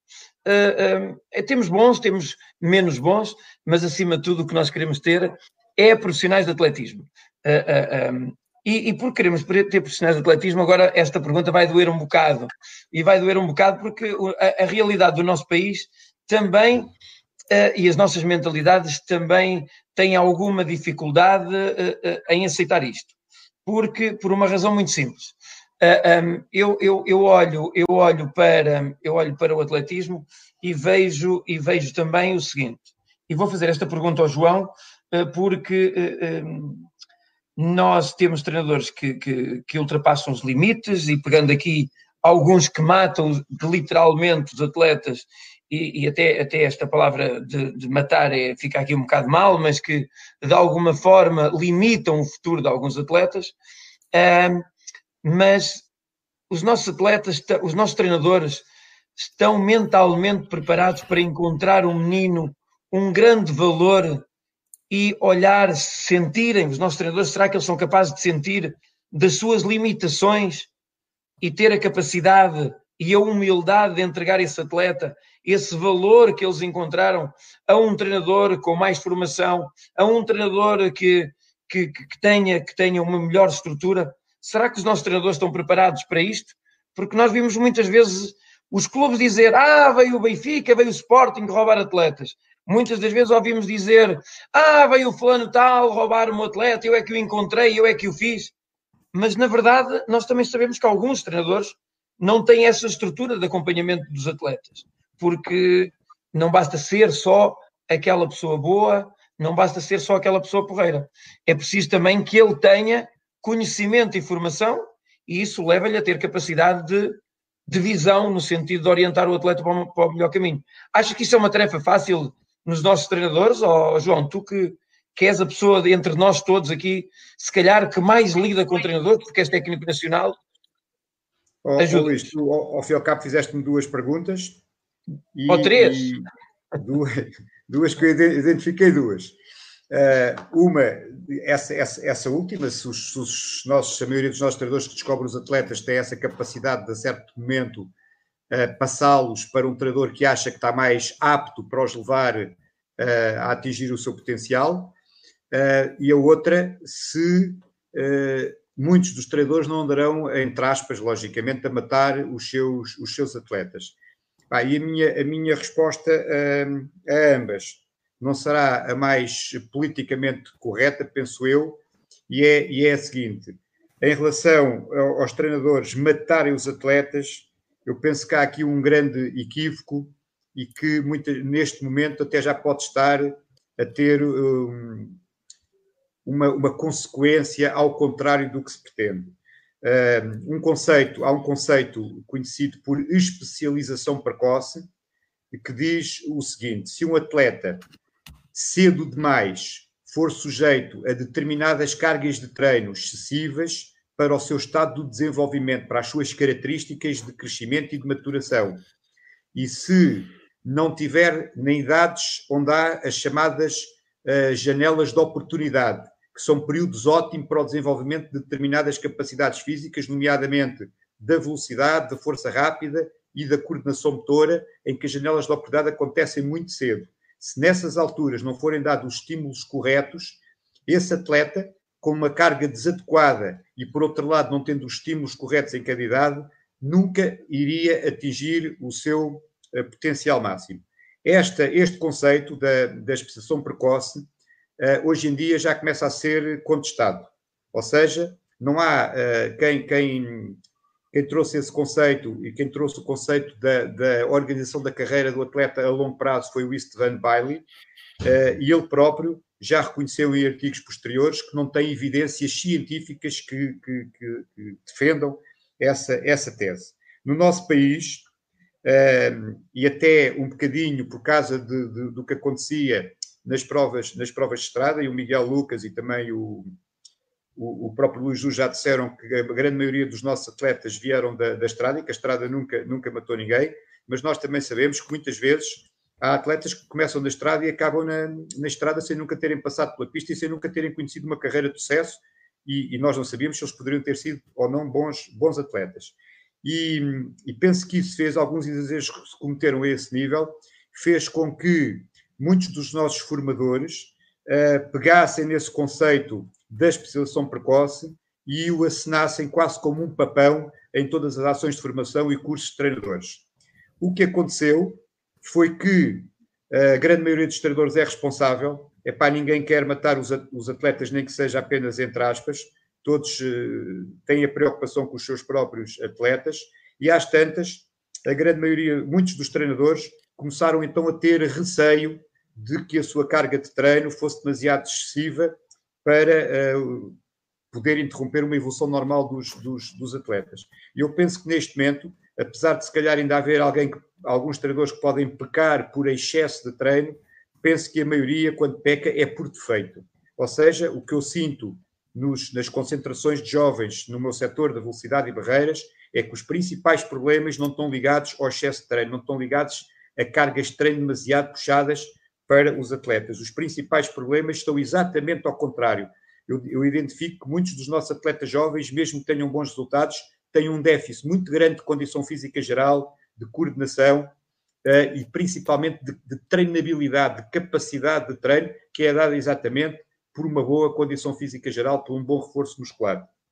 E se o atleta não tiver também as cargas de treino adequadas, também pecar por defeito, ele, numa etapa de transição, que é uma etapa que acontece na idade de, de júnior, na passagem de júnior para, para sénior, pode ficar muito aquém dos resultados que poderia, poderia eh, atingir. Só para terem uma, uma noção mais precisa da importância dos resultados nos escalões de júniores, eu posso lhes dizer eh, o seguinte: nós tivemos, um, ehm, vou, eu não sei se vai ser exato, vou, vou, citar de cabeça, mas penso que vai, vai ser bem, bem aproximado. Desde que há campeonatos do mundo de, de, de júniores, nós tivemos, penso que 135 atletas que participaram em campeonatos do mundo de, de, de júniores. Desses, desses atletas, um, a percentagem que conseguiram ir aos Jogos, aos Jogos Olímpicos é cerca de 20 e tal, 30%, 30%. Penso que 20, 25 ou 26 ou 26%. Mas se nós formos ver os atletas que nesses campeonatos do mundo júnior não conseguiram ficar nos 16 primeiros, ou seja, que não tiveram sucesso nesses mundiais júniores, essa percentagem dos, dos atletas olímpicos desce para menos de 10%. E se, pelo contrário, formos ver os atletas que foram à meia-final, a percentagem sobe, sobe para cerca de 40 e tal, 50% e os que foram finalistas em mundiais júniores, a percentagem dos que foram olímpicos sobe para mais de 70%. Ou seja, o sucesso desportivo na idade júnior conseguido não à custa de uma especialização precoce, mas conseguido à custa de um aumento progressivo e lógico da carga de treino adaptada às características de cada, de cada fase da maturação e de crescimento do jovem, é fundamental para o sucesso desportivo no futuro. Portanto, nós não temos que andar por todas as provas, como se fossem feiras, a exibir a qualidade dos nossos atletas infantis iniciados para ganharem as provas todas e para mostrar que nós somos grandes jogadores, não temos que fazer isso, mas também não temos que estar com atletas júniores ainda a protegê-los do excesso de treino, atletas que nunca entraram no ginásio, que nunca fizeram, que, ainda não treinam sequer uma vez, uma vez por dia, todos os dias da, da, da semana, e isso prejudica tanto uma coisa como, como outra. Essa é a resposta a uma pergunta. Se todos os, os treinadores portugueses, agora vou ser mais rápido, que agora demorei um bocadinho. Se todos os treinadores portugueses, independentemente do seu nível de treinador e dos seus conhecimentos, estão prontos psicologicamente, emocionalmente, para darem os seus atletas quando acham que atingiram o seu limite como treinador, a resposta, obviamente, é não. Mas também é não, porque esses treinadores, como foi dito aqui muito bem, são carolas, não são profissionais, não são pagos uh, ao nível daquilo que dão ao treino e que dão aos seus, aos seus atletas e aos seus clubes. E então, na cabeça deles, no seu íntimo, aquilo que um dia vai fazer com que tenha compensado é descobrirem um grande talento e levá-lo até ao mais alto nível. E quando o descobrem, está aí aquilo por lutaram. Portanto, é muito difícil alguém que nunca foi pago por isso. Alguém que viveu uma vida inteira à espera que um dia lhe aparecesse o talento. Quando ele aparece, ir agarrar nele e quando ele chega, por exemplo, a juvenil, dá-lo a, um, a um, treinador que já tem mais experiência. É, é, é, é, quase desumano pedir isso aos nossos, aos nossos treinadores carolas que trabalham por todo o país em pequenos, em pequenos clubes e em grandes dificuldades. Portanto, a resposta é não. Agora, se eu entendo é, isso, é pá, entendo perfeitamente. Se calhar era o que eu faria. Aliás, aliás, oh Luís, até te digo mais, foi o que eu fiz quando era mais novo. Não sei se tu te lembras, deves te lembrar, na altura eras atleta. Eu comecei como treinador a treinar o meu irmão. Sim, lembro bem, lembro bem. Eu, eu, eu era atleta, treinava-me a mim próprio, tinha 23 anos, e o meu grande objetivo era baixar dos 50 segundos aos 400 metros, nunca tinha baixado, já tinha feito três vezes 50.1, nunca tinha baixado. E o meu irmão, que era juvenil, à segunda prova, 400 que fez, fez 48,7 bateu o recorde, bateu o recorde nacional de juvenis. Eu aí ia correr a seguir, estávamos no Estádio Nacional, lá na pista principal, ele correu na penúltima série e eu ia correr na última série. Pá, eu aí tomei duas decisões. Primeiro, ia baixar dos 50 segundos, nem que morresse ali na pista. Fiz 49,2. Segundo, nunca mais na vida ia fazer uma prova, ia tornar-me treinador do meu, do meu irmão, que era muito melhor, muito melhor que eu. Ele foi evoluindo, foi, foi vice-campeão da Europa de Júniores e na altura uh, foi convidado para treinar tanto com, olha, com o professor Fonseca Costa, mais para os 800, como com o professor Jorge Proença, mais para os 400. Que eram os dois melhores treinadores, um do meio fundo curto e outro dos 400 metros de altura. E eu, e eu, na altura, também podia ter tido essa, essa, essa coisa. Olha, eles são melhores que eu e eram muito melhores, muito mais experiência, vou dar o meu atleta. Não o fiz, não o fiz. O que eu prometi ao meu irmão na altura foi: epá, eu vou estudar o mais possível, vou aprender o mais possível. E tu, quando sentiste não estás a evoluir, estás à vontade para te ir embora. E eu, na altura, o que fiz foi isso. Epá, dediquei-me, com tudo o que tinha, à aprendizagem o melhor possível e desde aí nunca mais parei de, de, de tentar aprender para não defraudar as expectativas dos atletas que treino. Olha, isto, e, e deixa, deixa que te diga que as nossas formações de quinta-feira, as nossas, os, nossos, os nossos encontros de quinta-feira são sempre úteis, são sempre úteis por causa disto mesmo. Porque eh, de um momento para o outro sai, sai um momento. E, e, acho que, e acho que apesar de tudo o que Fonseca Antunes eh, disse, do Pedro Sequeira, do Jorge, eh, eh, evidentemente na parte de treinador, da parte de quem nos está a ouvir, e já vi vários como o Luís Domingos, como o Zé Henriques, como o Pedro Pessoa, vi também o Miguel Lucas, todos também conhecemos, e aqui outro supra-sumo do nosso atletismo, que eu considero assim, em fisiologia de esforço, o, Orlando Fernandes, que também nos acompanha, a dizer que se eu, se eu até agora resumisse o papel de treinador, resumia aquilo que tu acabaste de dizer, que é depois, depois de, de, de te aparecer um talento na mão, aprendeste, tiveste que aprender e tiveste que esforçar para poderes acompanhar o ter a mão. Epá, e não há, não há, acho que este momento identifica bem, bem o que é também outra vertente do treinador, que é ter que aprender e evoluir com o atleta que temos à nossa frente, porque nós não vamos só ensinar, muitas vezes aprendemos também com eles. Uh, estamos, a chegar, estamos a chegar ao nosso fim, faltam-nos uh, nove minutos, e como nós sabemos que todos nós chegamos à, hora e, e, e, com tanto, e com tanto por dizer, que isso depois uh, é como as cerejas, de um momento para o outro, andamos aqui a jogar de um lado para o outro com as palavras e, e vai terminar o tempo. Nesse sentido, vou, dar, vou dar, como sempre, aqui a, a, ronda, a ronda final a todos. Vou terminar, vou terminar com, com o Pedro Sequeira, que é o nosso presidente da Confederação de Treinadores Nacionais. Uh, vou começar com o Jorge. Jorge, aqui um minutinho e meio para, para, para acrescentares conteúdos àquilo que nos transmitiste até agora. Bem, eu vim aqui mais na qualidade de aprender e, e portanto, agradeço que não me teres feito perguntas difíceis, porque eu, eu acho que realmente foi isso que aconteceu. Tínhamos aqui uh, os outros oradores para isso. Uh, foi um gosto ter estado aqui, re realmente aprendi bastante. Uh, trouxe aqui o testemunho, obrigado por me convidares, apesar de, enfim, de eu não ser treinador, nem ter treinador, como eu há bocado acabei por confessar, mas o, atletismo realmente foi a base da, da, minha vida, acho que teve muito na minha formação como homem, como ser humano, e naquela coisa que todos nós temos de nos aperfeiçoarmos, enfim, há quem chame procurar a luz, outra coisa qualquer, mas, eh, mas na realidade eh, aquilo que eu tenho passado nas minhas conferências, etc., os projetos de uh, fomento daquilo que nós chamamos o sucesso educativo e, digamos, procurar que os jovens não abandonem precocemente a escola, uma das coisas que eu realmente uh, aconselho sempre é, é, o, é o atletismo, não é? E o atletismo, enfim, tem muitas modalidades, evidentemente, mas eu acho que as aprendizagens que daí saem são muito relevantes e por isso eh, eu estou grato ao atletismo e, claro, eh, a toda esta nossa família que às vezes se desentende por uma coisa ou outra, mas é natural, mas há uma coisa que nos une, que é esta vontade de nos superarmos e de fazer deste mundo algo melhor. Obrigado, Luís, e obrigado à Associação do Atletismo de Lisboa.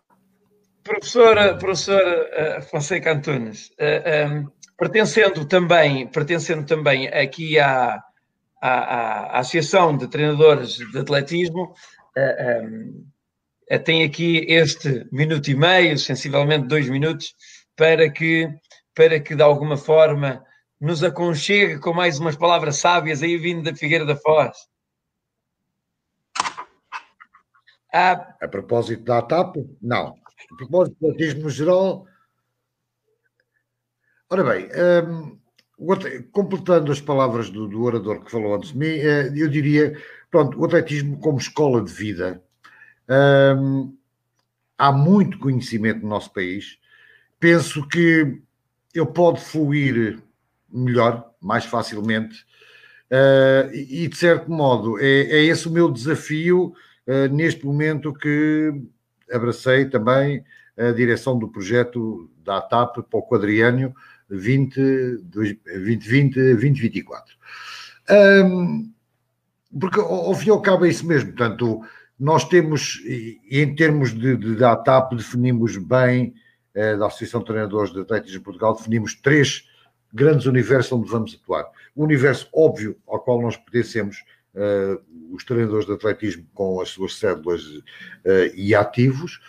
Eh, depois um desafio que é onde está um professor de educação física, está um potencial treinador deste motivado e formado.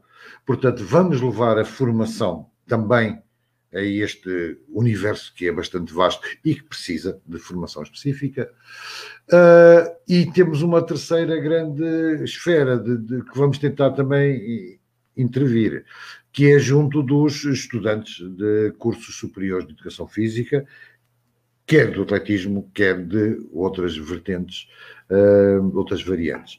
Portanto, exatamente levando esta noção. Uh, Estamos aqui para ensinar, é preciso pôr, há muito conhecimento, é preciso pô-lo a fluir. Uh, terminei no sábado passado uma ação de formação no âmbito da formação de professores. Uh, como membro da ATAP, vamos ter neste fim de semana uma gala de reconhecimento de trabalho, quer do ano, quer de carreira, uh, dos treinadores portugueses. e simultaneamente vai decorrer um seminário Uh, portanto, estão a ver, há um conjunto de, de esferas que nós consideramos que podemos ajudar e que no final o, o produto seja que realmente esta noção, contrariar esta noção de conhecimentos guardados né, em arcas no, nos cantos escuros da, do sótão, vamos pôr tudo ao ar. Ora, vamos tentar. João, João, agora depois do Fonseca, uh, um, também tu, também tu uh, pertencente à Associação de Treinadores, também estou envolvido nesse sábado um, e tenho a certeza que tu falas, uh, tu motivas qualquer pessoa a ouvir-te, uh, és um sábio, és um sábio nas palavras, uh, também é sábio a motivar.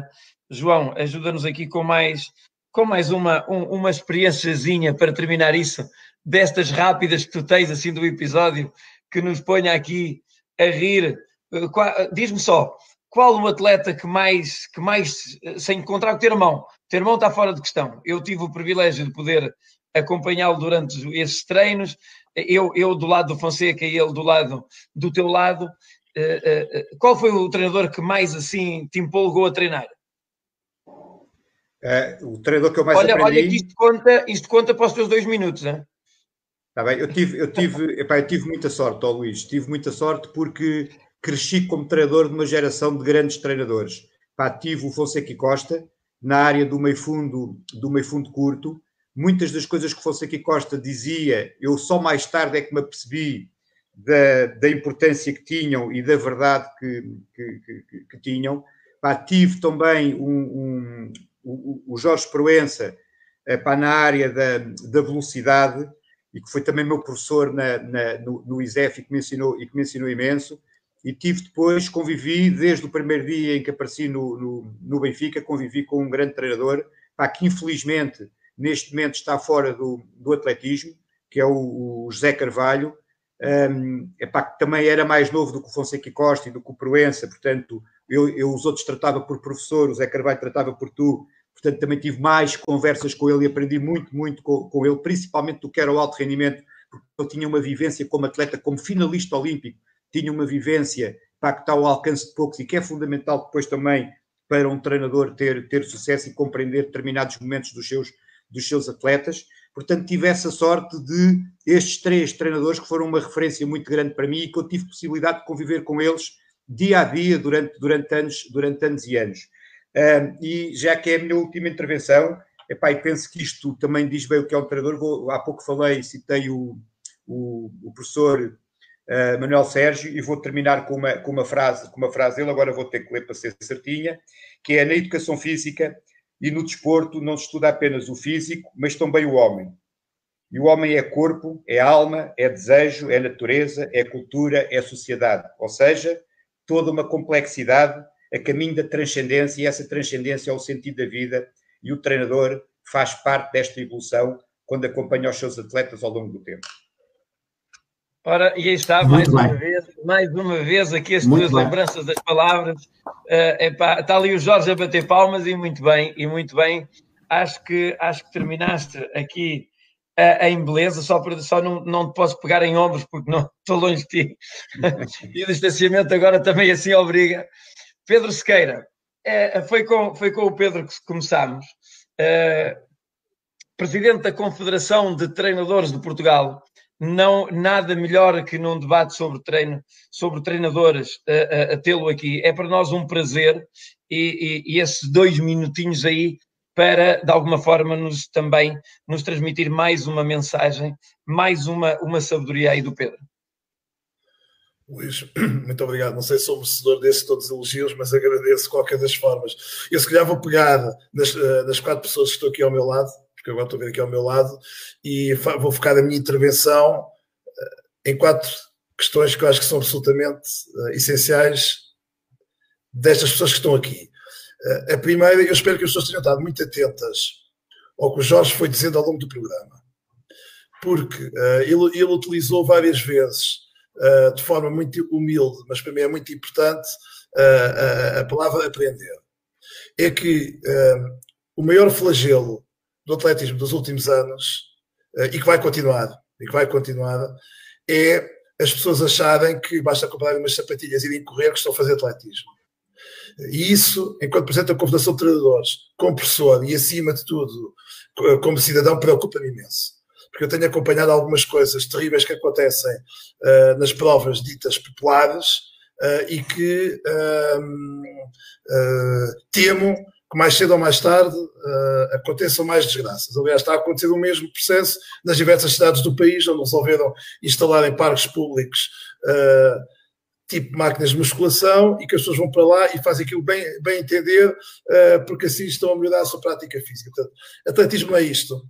Atletismo tem que ser a humildade que o Jorge aqui apresentou, que é, tem que se, ir aprender com alguém, perceber o que é que é para fazer, para depois poder-se, de forma autodidata, fazer essas coisas corretamente. E, portanto, uh, espero que a Associação de Treinadores, mas acima de tudo a Federação, uh, consiga resolver uh, este problema rapidamente. Não vai ser fácil, porque move outros interesses e outros grupos económicos e, e, não está a ser nada bom para Portugal e, e, não só para Portugal.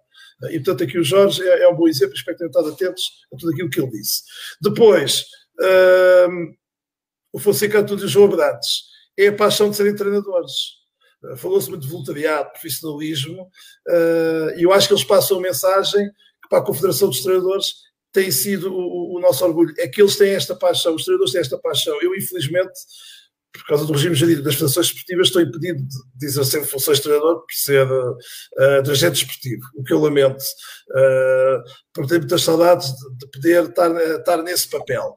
Uh, e, portanto, eu espero que uh, quem esteve a ouvir, os mais novos, os mais velhos ou da mesma idade, tenham percebido que ser treinador é, é, é ter paixão. E eu acho que tudo aquilo que eles disseram aqui hoje demonstra isso mesmo e que demonstra que o atletismo continua a ter treinadores apaixonados e, e espero que, uh, que aumentem e parece-me que as propostas da TAP não é pelo Fonseca tudo ser falado nelas, mas acho que são absolutamente decisivas ir à academia sensibilizar, porque lá está, isto tem a ver com o que falei há pouco, acho que se começa a confundir em Portugal uh, que ser treinador de atletismo não é preciso, porque as pessoas conseguem correr sozinhas sem ajuda nenhuma e, portanto, uh, penso que os testemunhos destes dois colegas treinadores foram absolutamente decisivos. E ao Luís, pronto, a última palavra é para ti porque tu foste sempre um aluno muito rebelde e fizeste aquilo que eu mais admiro nos alunos, que é, eh, de tanto chateares e reclamares tudo e todos, assumiste ser presidente da Associação de Atletismo.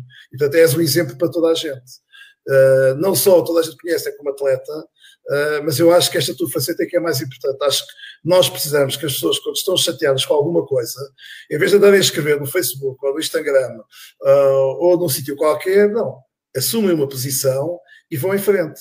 Uh, e certamente, uh, e, uh, não sou amigo pessoal de outros presidentes das associações de, de atletismo, certamente fizeram o um bom trabalho, mas admiro-te por teres tido essa, essa coragem, porque eu lembro perfeitamente das discussões que tínhamos nas aulas, em que tu já havia um conjunto de coisas que vias 20 anos à frente e que te irritavam profundamente, e portanto agora assumiste. Portanto, acho que estou aqui quatro excelentes exemplos do que o atletismo tem mais, espero eu, mil anos para continuar uh, naquilo tudo que fez nos, nos, mil anos anteriores. E, portanto, parabéns, parabéns a todos e, e da minha parte, enquanto como presidente, uh, tenho muito orgulho em vocês, os quatro, daquilo que vocês fazem uh, das mais diversas formas. E muito obrigado pelo convite, foi uma honra para mim estar aqui presente. Eu, eu é que agradeço, enquanto Presidente da Associação de Atletismo de Lisboa, promotor desta iniciativa, agradeço a todos, uh, aos quatro, esta, este empenho e esta dedicação que nos transmitir, com que nos transmitiram hoje as vossas palavras. Quem lá está em casa, certamente que ficou a adorar, que ficou a adorar o facto de, de, de com esta paixão, conseguirem transmitir esta imagem. Da minha parte, uh, garanto, professor Pedro Sequeira, que continue a ser aquele refilão, mas sempre com, a, sempre com a vontade de melhorar e de apoiar aqueles que se dedicam à modalidade. O atletismo é aquela modalidade que é sempre considerada a coitadinha, uh, uh, que os treinadores efetivamente estão mal pagos, estão mal pagos, que os atletas precisam de melhores condições, precisam, que todos temos que nos unir, uh, temos, mas é preciso também termos a iniciativa de arregaçar as mangas e de, no sítio certo, na hora certa, uh, falar das coisas para podermos um dia podermos voltar aqui e dizer estamos melhor do que ontem. Eu sei que em, em termos de formação dos nossos treinadores estamos muito melhor que ontem. Antigamente só tínhamos treinadores do meio fundo e fundo. Tínhamos um conjunto, éramos os melhores do mundo. Hoje, não, infelizmente, não temos a massa e o produto uh, que num conjunto e na conjuntura atual possa uh, possamos ter esses valores, mas efetivamente olhamos em redor e vimos atletas dos saltos, dos lançamentos, da velocidade, das provas combinadas, vimos um lote de atletas que cresceu uh, uh, e cresceu a bons olhos. Não nos podemos esquecer que ganhamos, subimos à Superliga e isso é, é, é sinónimo de, de, de, um atletismo mais transversal. e com isto quer dizer que a nossa classe, a classe dos treinadores de atletismo subiu e muito. Eu tenho a agradecer ao João, treinador olímpico, tenho a agradecer ao treinador que há 30 anos que permanece no mesmo clube nos Vais, na, aí 31, 31, tipo fazer ali o sinal, a agradecer ao Jorge que se dedica ao atletismo e que também que se dedica à, à sua paixão que é tentar transmitir o saber, tentar transmitir a forma de aprender, foi por esse também, por esse tema que eu trouxe aqui, por também já ler artigos dele e, e, e saber a preocupação que ele tem em aprender. E o professor Pedro Sequeira, eh, vice-presidente da Federação Portuguesa de Handball, presidente da Confederação, da Confederação de, de, de Treinadores de Portugal, e eu, eu, eu só tenho a agradecer o ensinamento que me deu na aula, e hoje, para mim, é um grande orgulho ter os três, mas também em especial o Dr. Pedro Sequeira, eh, o presidente da Confederação. Aí em casa, na próxima quinta-feira vamos nos encontrar aqui de novo uh, uh, para outro tema, com novos convidados, mas sempre com este entusiasmo de fazer crescer a nossa modalidade. E, e por vocês estarem aí em casa também motivados a ouvir-nos, o meu agradecimento especial do coração e em nome da Associação de Atletismo de Lisboa, um obrigado a todos e vamos ficar bem certamente.